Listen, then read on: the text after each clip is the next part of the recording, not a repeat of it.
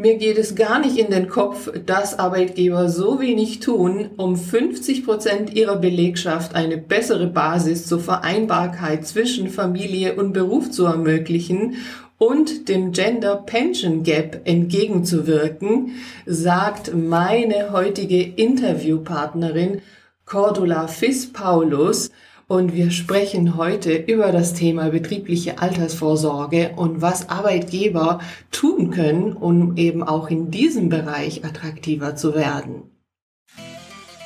Herzlich willkommen in meinem Podcast Attraktive Arbeitgeber gesucht. Mein Name ist Margot Sideri und ich freue mich sehr, heute über ein so wichtiges Thema zu sprechen, nämlich über die betriebliche Altersvorsorge, über die Altersvorsorge generell, muss man eigentlich sagen, mit einer Expertin zu diesem Thema, die Cordula Fiss-Paulus.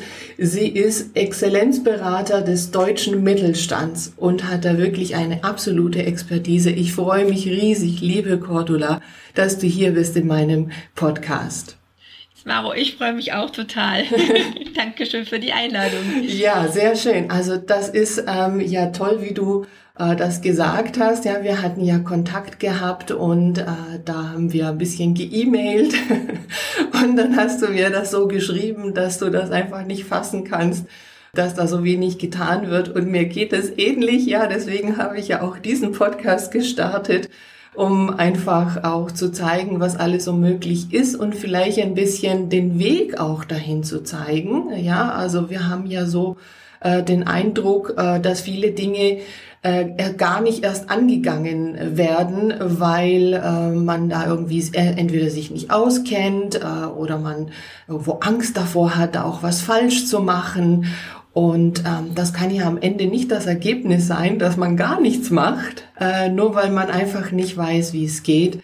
Ähm, aber ja, liebe Cordula, dann äh, sag doch du erstmal, was du denn da äh, genauso tust und äh, inwiefern du da eben unterstützen kannst. Ja, genau. Dankeschön, Smaro. Ähm, was mache ich genau? Ich ähm, konzipiere Versorgungswerke für kleine und mittelständische Unternehmen, in die in mehrere Richtungen wirken aus Arbeitnehmersicht natürlich, dass nachher eine äh, möglichst vollständige Altersversorgung im Vergleich zum vorher erarbeiteten Gehalt vorhanden ist und in Richtung Arbeitgeber natürlich heute äh, sehr stark wird es verwandt als Mittel, um die Arbeitgeberattraktivität zu steigern.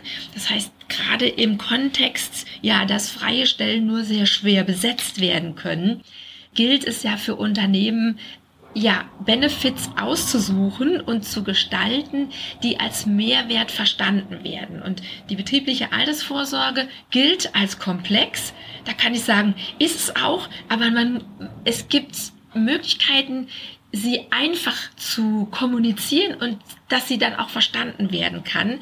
Und im Kontext dessen ähm, heben doch auch die Arbeitgeber diesen vielleicht als spröde empfundenen Stein betriebliche Altersversorgung nochmal auf und wir können drüber sprechen, über das, was der Gesetzgeber hinaus mittlerweile als Basis verlangt, das als Gestaltungselement im Hinblick auf die personalstrategischen Herausforderungen genutzt werden kann. Und das Besondere ist, äh, Smaro, dass ich mir dazu die Belegschaften ganz genau angucke. Wenn wir in, in Laden gehen und kaufen so ein Thai Unique Thai, Smaro, das kleidet uns beide nicht. Und so ist es bei der betrieblichen Altersversorgung auch fast immer.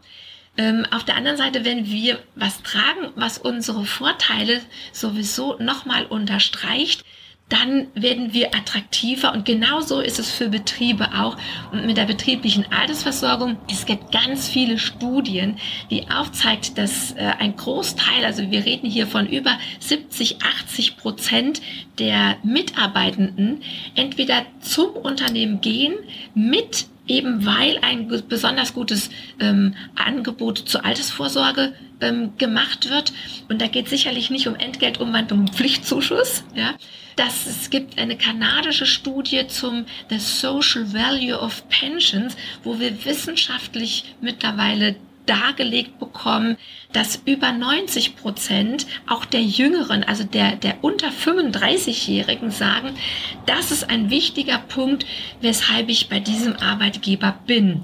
Also das ist ähm, ein, ein Punkt, wo die Unternehmen wirklich viel tun können. Und in all diese Bereiche wirkt das, was wir ja, machen. Ja, du sprichst schon gerade was an. Äh, das wäre jetzt so ein bisschen noch meine Frage gewesen zum Thema Mitarbeiterbindung. Ja, also dass man einfach auch äh, die Mitarbeiter bindet ans Unternehmen. Ähm, sicherlich ein super Mittel. Äh, die Frage, ob es auch zur Mitarbeitergewinnung ähm, ein attraktives Mittel ist, gerade eben auch für jüngere Mitarbeiter. Und da hast du das ja gerade eigentlich schon beantwortet äh, dass es eben ja auch für die Jüngeren schon ein Thema ist und das finde ich halt eben auch wichtig, ja. Ja, also das ist ähm, was, was uns immer mal wieder von Arbeitgebern gesagt wird und ich entlarve das als Ausrede. Die Jungen interessiert das nicht. Das ist schlicht und ergreifend mhm. falsch. Also wir haben von Simon Schnetzer die aktuelle Jugendstudie diesen Winter da ist äh, das Thema, welche Sorge treibt dich am meisten rum, ist erstens Klimawandel und die zweite direkt war die Altersvorsorge und die dringendsten Forderungen an die Politik, Lösungen zu sorgen. Da haben die 14 bis 29-jährigen Smaro gesagt, unsere dringendste Forderung an die Politik ist die Sicherung der Alterseinkünfte.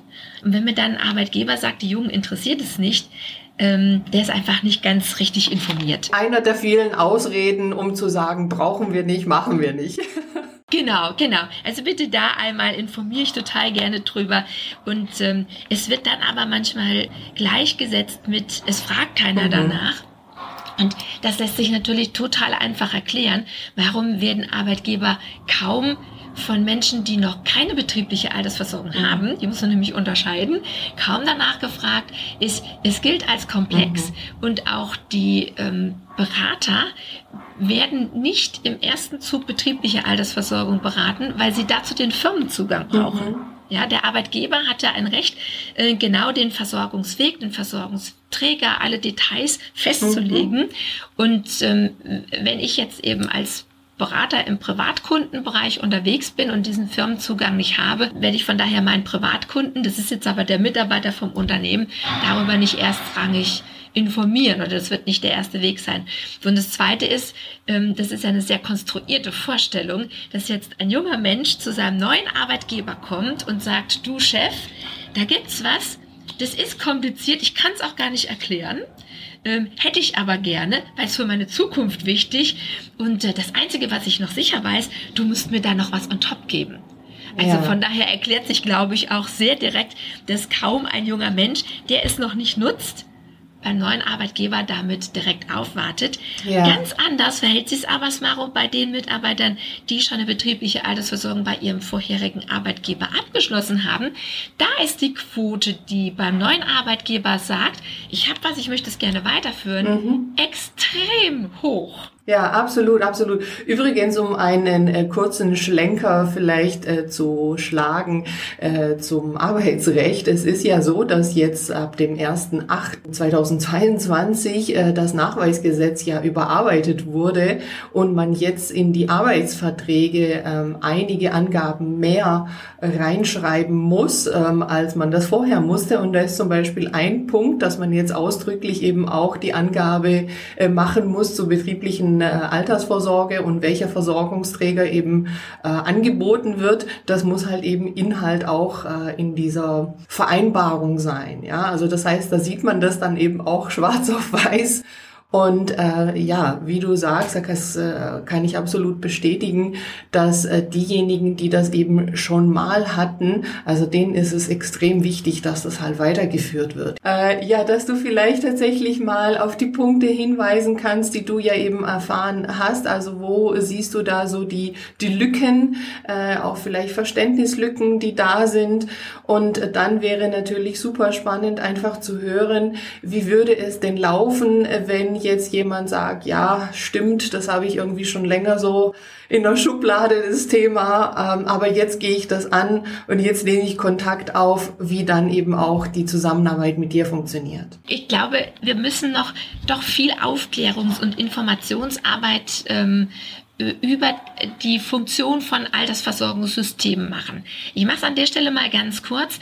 Die gesetzliche Rentenversicherung, das ist jedem klar, mittlerweile auch ganz jungen Leuten, dass die Rente nicht ausreicht, um den erarbeiteten Lebensstil weiterführen zu können. Das Zweite ist aber ähm, vom Grundsatz her, ist nicht wirklich bekannt. Es ist jetzt, Achtung, es ist lapidar, dass die Phase im Leben zwischen 30 und 60 genauso lang ist wie die Phase zwischen 60 und 90. Ja, ich war gestern in einer Belegschaftsveranstaltung und äh, vorgestern habe ich einen, einen Maklervortrag gehalten vor äh, 100 Maklern und dann habe ich so einen, einen Zeitstrahl aufgemalt auf dem Flipchart und habe gesagt, äh, ganz links außen sind wir jetzt und ich komme mal mit dem Stift von rechts, also vom Lebensende her und sag doch bitte mal Stopp, wo ich die 67, also den Rentenbeginn, hinschreiben soll. Mhm. Und in beiden Gruppen, also einmal in der Laiengruppe und einmal in der Gruppe der Fachleute, war die 67 so am, am rechten Ende. Und ich hatte aber in beiden Gruppen welche dabei, die, ja, ich sag mal so von rechts aus wirklich 40 bis 50 Prozent. Also nachher hat die 67 fast in der Mitte gestanden.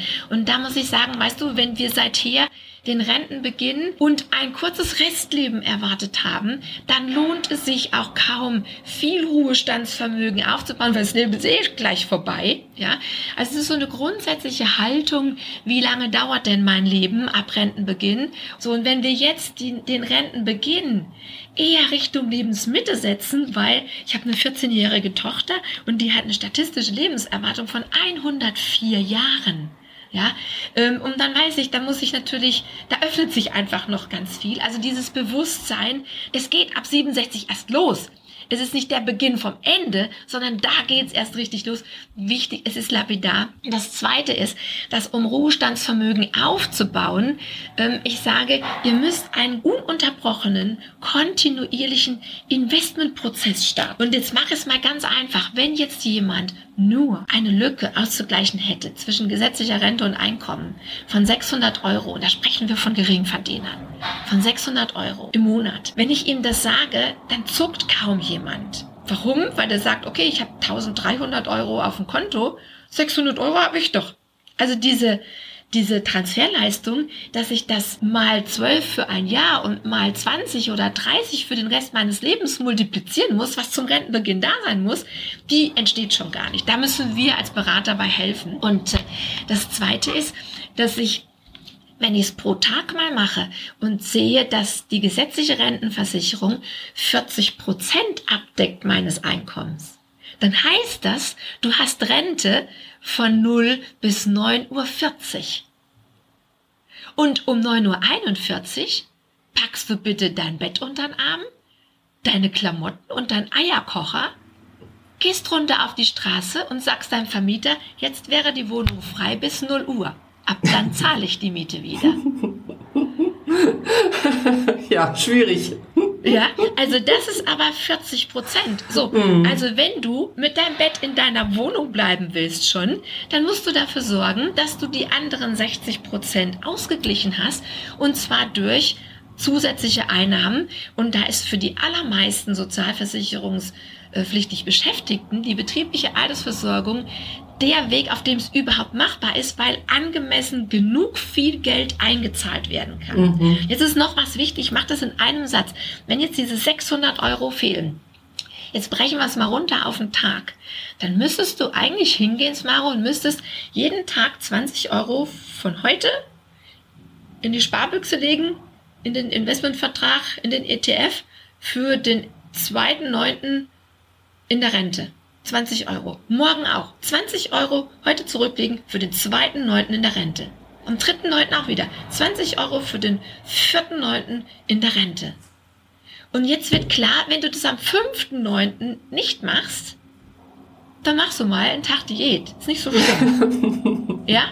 Ähm, mhm. Das Dumme ist nur, wir werden ja oftmals eben auch damit konfrontiert, gerade in Elternzeit, ich will jetzt meinen Vertrag beitragsfrei stellen.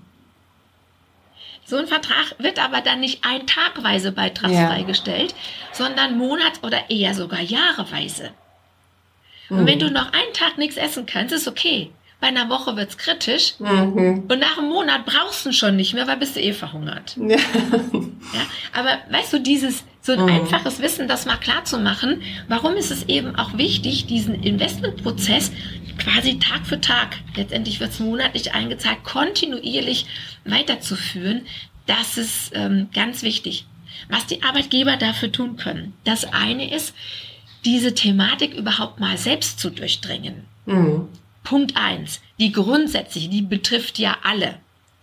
Punkt zwei ist natürlich, ähm, und da unterstütze ich genau für Ihre Belegschaft passgenaue Modelle zu finden, nämlich auf die Ziele, die ich als Unternehmen verfolge. Wenn ich mich attraktiv machen will, weil einfach das Anwerben neuer Mitarbeiter meine größte Herausforderung ist, dann heißt das, ich muss die betriebliche Altersversorgung mit herausstellen. Im Kontext all meiner Obstkörbe, Kicker und ähm, Benefits, die wir sonst noch haben, ja. ähm, ob das E-Bike ist, ob das ein, ein Gesundheitsbudget, mhm. wie auch immer ist.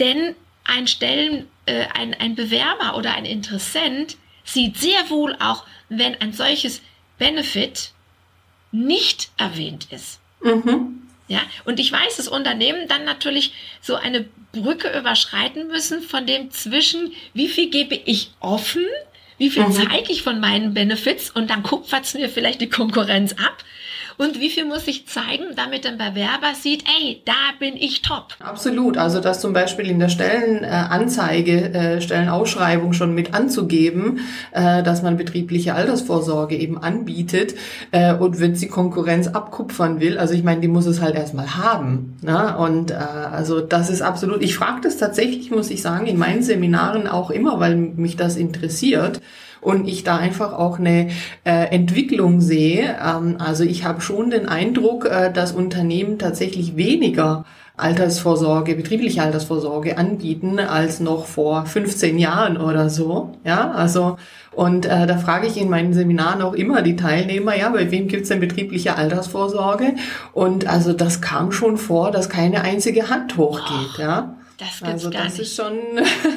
also die mussten ja. wir mal verkontakten. Das geht ja nicht. genau, genau. Deswegen haben wir ja jetzt die Kontakte und äh, ja, wobei also je nachdem ne, sind ja dann die Entscheider, äh, die der Unternehmen, äh, die das ja anpacken müssen. Ne? Ja. Und da haben wir dann wieder dieses Thema, äh, wer ist denn der Entscheider? Das ist ja häufig nicht die Personalabteilung HR, nee. ne, ja. sondern andere. Ähm, das ist nochmal ein Thema für sich. Okay.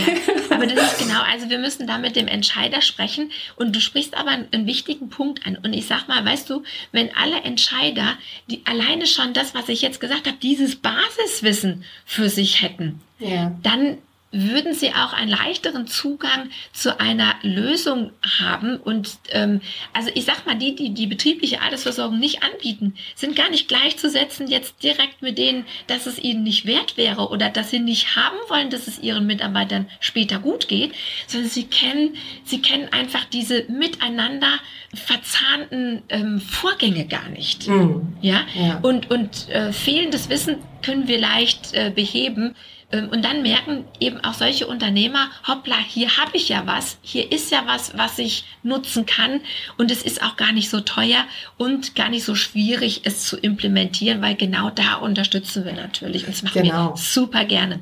Ja, genau. Also ja, mhm. noch auf, auf den nächsten Punkt gehen, nämlich äh, die Vereinbarkeit jetzt von Elternzeit, Altersvorsorge und, und Beruf. Mhm. Weil jetzt hatten wir dieses Grundsatzwissen und wenn du jetzt mal, du kannst jetzt meine Hände sehen, unsere Zuhörer hören das nicht. Ich gehe jetzt mal mit der linken Hand, das ist mal, die tue ich mal so auf Augenhöhe und das ist vom, vom, von der Tischkante bis zur Augenhöhe ist das die Vollzeitbeschäftigung. Mhm. Und wir in Deutschland sind ja so gestrickt, dass wir aus einer Vollzeitbeschäftigung eine Vollzeitrente erwarten. Mhm. Jetzt haben wir gerade schon gelernt, es gibt ja nur eine 40% Rente. Also sie reicht gar nicht von 0 bis 24 Uhr, sondern nur bis 9.40 Uhr. Ja? So, wenn jetzt aber die Eltern in Teilzeit gehen nach der Elternzeit, lasse mal halbe Tage gehen. Was mhm. passiert denn dann mit den 40% Rente? Mhm. Die reduzieren sich auf 20 Prozent. Mhm. Ja, und das ist was, wo wir ganz viel Information erstmal in die Entscheiderköpfe, in die HR-Abteilung bringen mhm. müssen. Und da glaube ich, ehe wir komplexe Versorgungswerke implementieren, erstmal ein Grundverständnis für genau diese Thematik wecken müssen. Und da bin ich gerade dabei, auch Informationsveranstaltungen für Unternehmen anzubieten, die gar nichts mit einer BAV-Beratung zu tun haben, sondern wo ich nur sage, Leute, ihr könnt euch als Unternehmen einfach, dass ihr da für Informationen, für ein gewisses Bildungsniveau sorgt, schon mhm. mal als Arbeitgeber auch positionieren. Ist, natürlich mache ich das nicht ehrenamtlich. Ja. das wäre noch schöner. Ja, dann wäre ich ein schlechtes Beispiel für die Frauen. Ja, absolut, absolut. Klar geht das äh, gegen Honorar, aber da kannst du dir als Unternehmen natürlich schon mal auch eine soziale Reputation, eine soziale Verantwortung aufs Brustschild schreiben und sagst, guck mal, wir zeigen euch da was. Also das ist ein Punkt. So und äh, um es mal mit Einstein zu sagen, der größte Irrwitz ist das Gleiche zu tun, ohne was zu ändern und zu glauben, es verändert sich was der zweitgrößte Irrwitz zu glauben, wenn ich Teilzeit arbeite, komme ich bei einer Vollzeitrente raus. Also wenn du dir jetzt mal die rechte Hand vorstellst, die jetzt äh, ganz weit unten auf 20 Prozent ist nämlich die Rente und du siehst jetzt, vorher hatte ich 60 Prozent auszugleichen, dann habe ich als Teilzeitbeschäftigter noch 20 Prozent oder 50 Prozent mehr auszugleichen. Das heißt, wenn ich hingehe und meine Altersvorsorge ähm, an mein Gehalt, also an meine Gehaltshöhe gekoppelt habe, wie es halt nun mal beim Rentenanspruch an die gesetzliche Rentenversicherung ist. Und dann sage ich natürlich, wenn ich in dieser Logik bleibe, jetzt bin ich, äh, habe ich Elterngeld, kriege ich kein Gehalt, stelle ich also beitragsfrei. Oh dann sag ich mal, von was ernährst du dich die drei Jahre? Sagst du dann, mein Mann ist meine Altersvorsorge, oh. hoffentlich ist er noch da. Ja. Dafür müsstest du mindestens verheiratet gewesen sein. Also, anderes Thema, ja. Ähm, so, also wir müssen äh, spätestens in dieser Phase, aber eben am besten sehr viel früher, Männer und Frauen darüber aufklären, dass nur die, diese Koppelung oder die Idee, die Altersvorsorge Einzahlungen an die Gehaltshöhe zu koppeln, nur in einer gewissen Phase relevant ist. Gerade oh. wenn das Gehalt niedriger ist, wird ja der Rententag nicht kürzer. So. Und was können Unternehmen dafür tun? Ich jetzt gerade gesagt, das erste ist schon mal selbst in den Entscheiderköpfen genau diese Thematik mal zu verstehen. Und dann muss ich verstehen, wo schert das aus? Wo mhm. schert das aus, dass ich diesen Salto mache rückwärts und zu wenig Geld heißt ja einfach auch in jeder Lebensphase oft weniger Selbstwertgefühl. Es ist weniger soziale Teilhabe. Es ist alles schwieriger. Es wirft einfach jeden zurück, der zu wenig Geld hat. Und zwar, ich weiß sehr genau, von was ich spreche.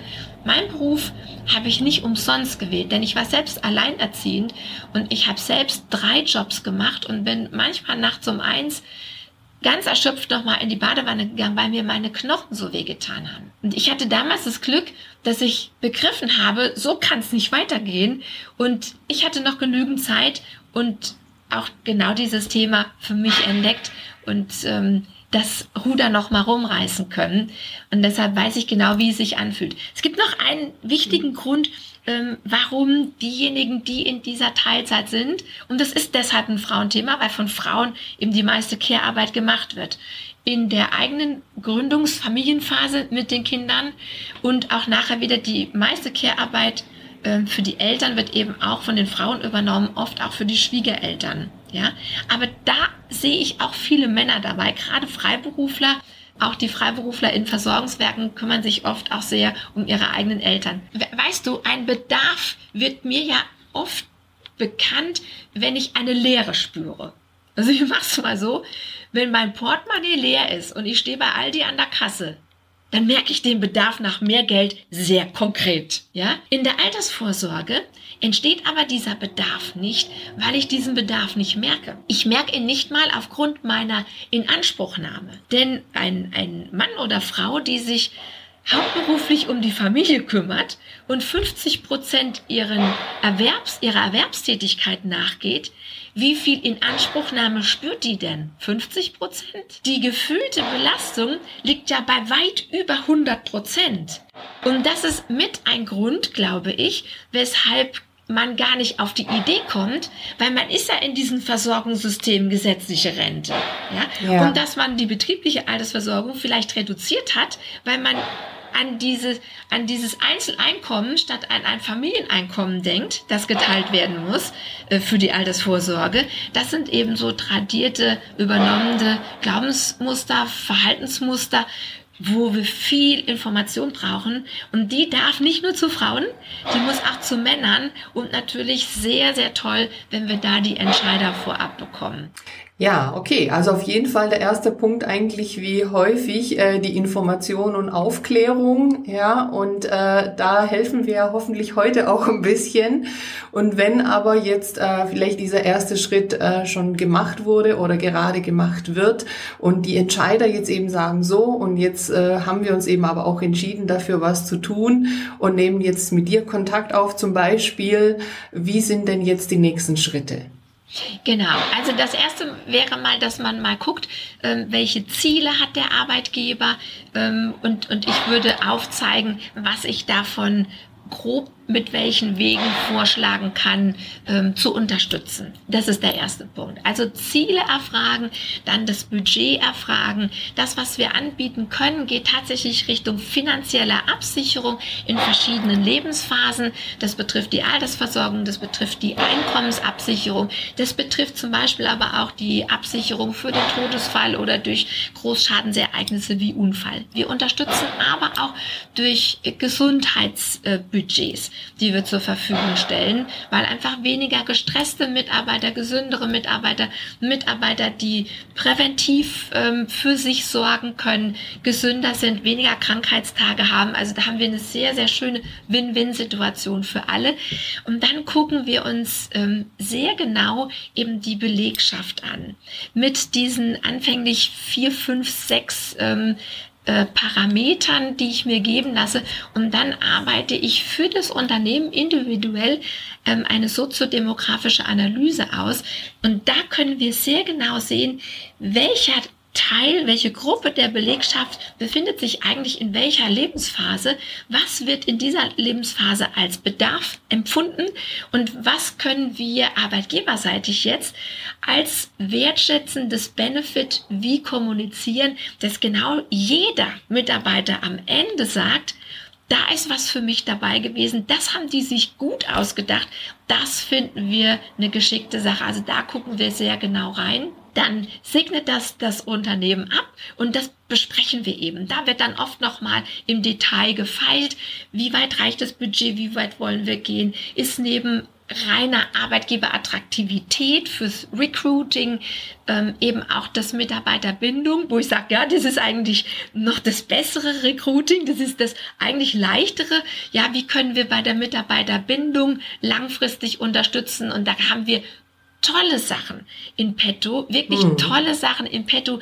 Kannst du Beispiele geben konkret? Wir können zum Beispiel in der arbeitgeberfinanzierten Altersvorsorge mit den gesetzlichen Unverfallbarkeiten spielen. Und jetzt mhm. kann ich mir vorstellen, dass wir zum Beispiel ein Altersvorsorgesystem haben, das sich über Entgeltumwandlung und einen steigenden Arbeitgeberzuschuss erstmal finanziert. Im ersten Schritt die übliche Direktversicherung. Ja, schon da können wir eine ganze Menge machen. Wenn ich jetzt aber unterwegs bin in einem Unternehmen, das eben nicht nicht nur Geringverdiener ähm, beherbergt, äh, beschäftigt, Entschuldigung, beschäftigt, wollte ich sagen, ähm, dann werden wir natürlich auch konfrontiert damit, dass über eine reine Direktversicherung die Versorgungslücke nicht geschlossen werden kann. Das heißt, wir brauchen zusätzliche Anstrengungen. Und das kann sehr gut sein, eine Unterstützungskasse die dann nicht mehr der Mitarbeiter finanziert mit einem Zuschuss durch den Arbeitgeber, sondern wo der Arbeitgeber sagt, okay, das möchte ich jetzt auch gar nicht nach ein oder zwei Jahren schon anbieten. Und da guckt man sich eben die Fluktuation an. Wann ist die so? Und dann muss ich die kurz davor setzen, diese firmenfinanzierte Unterstützungskasse. Und da muss ich dann ordentlich angemessen zu dem, was der Mitarbeiter leistet, welche Verantwortungsstufe er hat. Das kann man sehr schön, merkst jetzt schon, differenzieren. Sehr fein kann man das konzipieren.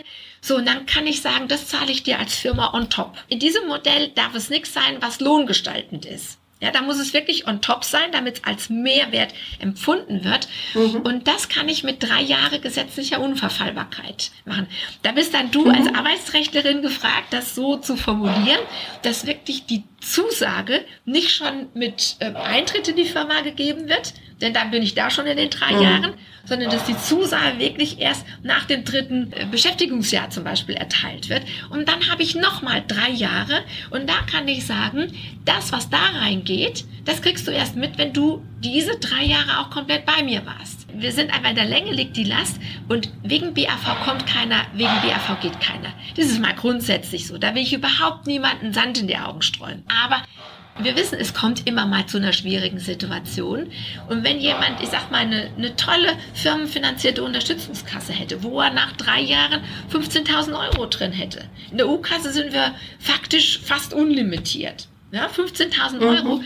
Und wenn jetzt, ich sag mal, ein Stunk in der Abteilung ist oder es mal Reibereien gibt und der wegen einem halben Jahr 15.000 Euro in Sand setzen würde. Wohl wissen, die hat er jetzt noch gar nicht. Aber die wird er verlieren, wenn er jetzt kündigt. Das ist schon mal der Punkt, wo man sagt, nee, das halte ich jetzt noch durch. Ja, ja, wobei, na klar, also ähm, das ist immer so ein bisschen äh, teilweise vielleicht äh, zweischneidig, ne, dass man natürlich nicht nur deswegen bleibt, aber das hast du ja auch gesagt, äh, deswegen bleibt ja auch keiner, also nur aus dem Grund. Also was ich raushöre, aber, und das ist, denke ich, wirklich wichtig, äh, dass es halt eben, wie du es ja am Anfang auch gesagt hast, ja nicht eben äh, eins passt für alle äh, gibt, sondern dass man das doch ziemlich maßgeschneidert machen kann und eben halt äh, die Belegschaftsstruktur angeschaut wird und man da unterschiedliche Pakete, unterschiedliche Angebote ja eben äh, da auch machen kann, anbieten kann und äh, wie du sagst, dann eben man das kombinieren kann mit einer bestimmten Unverfallbarkeit, also bestimmte Bindung an die Betriebszugehörigkeit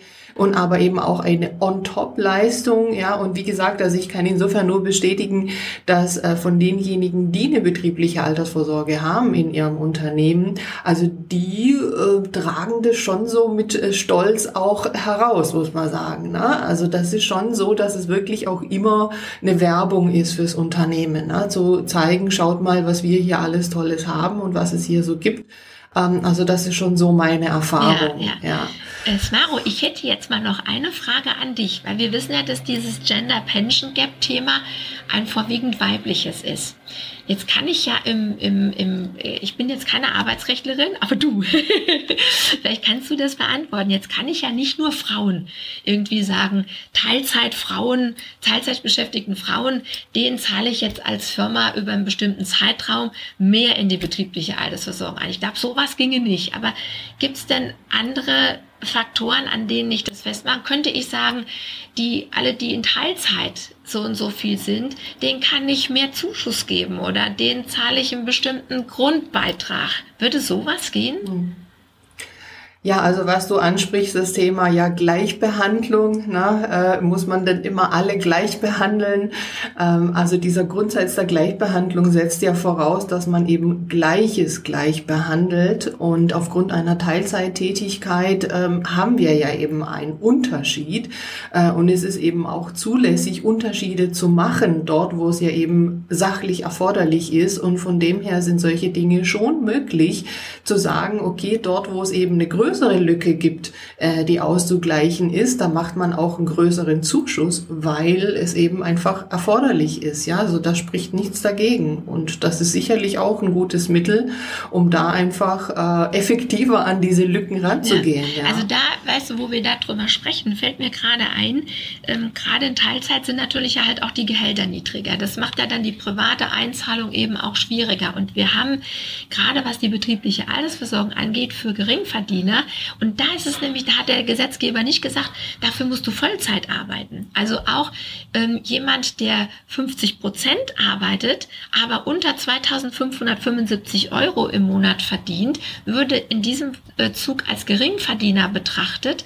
Und da haben die Arbeitgeber die Möglichkeit, bis zu 960 Euro pro Jahr in betriebliche Altersversorgung in ein bestimmtes Konzept einzuzahlen. Und das Coole ist, das ist steuerfrei, das ist sozialversichert versicherungsfrei und diese Einzahlung, davon setzt der ähm, Arbeitgeber einen bestimmten Prozentsatz sofort an der Steuer ab. Also das wird. Das ist jetzt mal ein richtig guter, äh, toller, konkreter äh, Hinweis. Äh, das würde ich dann gerne tatsächlich dann auch mal mit in die Show Notes nehmen, diese Zahlen und was es für Vorteile dann eben gibt auch für den Arbeitgeber. Klar, es ist erstmal eine Zahlung, die man ja aber eben absetzen kann und die eben für diese ja, Personengruppe einfach dann wirklich zielführend ist. Also das ist wirklich toll. Und ja, da appellieren wir jetzt einfach beide mal ähm, darauf, dass das genutzt wird und das eingesetzt wird. Und äh, ja, Cordula, sag doch mal, wo und wie kann man dich finden, wenn man jetzt mit dir Kontakt aufnehmen möchte? Genau. Also es gibt ähm, meine Webseite, das ist www.cordula-fis-paulus.de. Ähm, da ist ein, ähm, sieht man auch nochmal, was ich für Arbeitgeber anbiete, was ich für Versicherer anbiete. Ich bin als Referentin ja auch unterwegs für das Institut für Vorsorge und Finanzplanung und ähm, da ist ein Kontaktformular, da erreichen mich die E-Mails.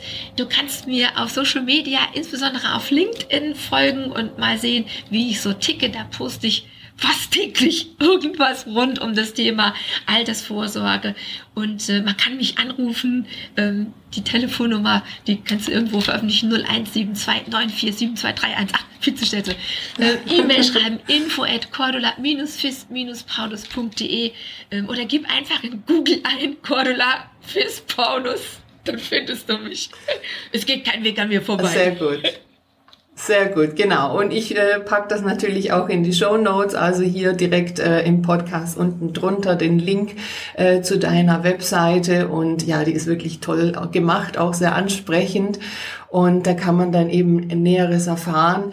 Und ja, ich denke jetzt ja in der äh, kurzen Zeit, die wir uns eben für diesen Podcast nehmen, soll äh, das ähm, genügen, um einfach nochmal auf dieses wichtige Thema hinzuweisen und vor allem auch die Scheu zu nehmen davor, äh, einfach wirklich sich damit zu beschäftigen und diesen Schritt zu gehen und äh, die Lücken, die vielleicht auch ähm, rein auf der Informationsseite sind, zu schließen. Das ist also wirklich ja dann das Einfachste.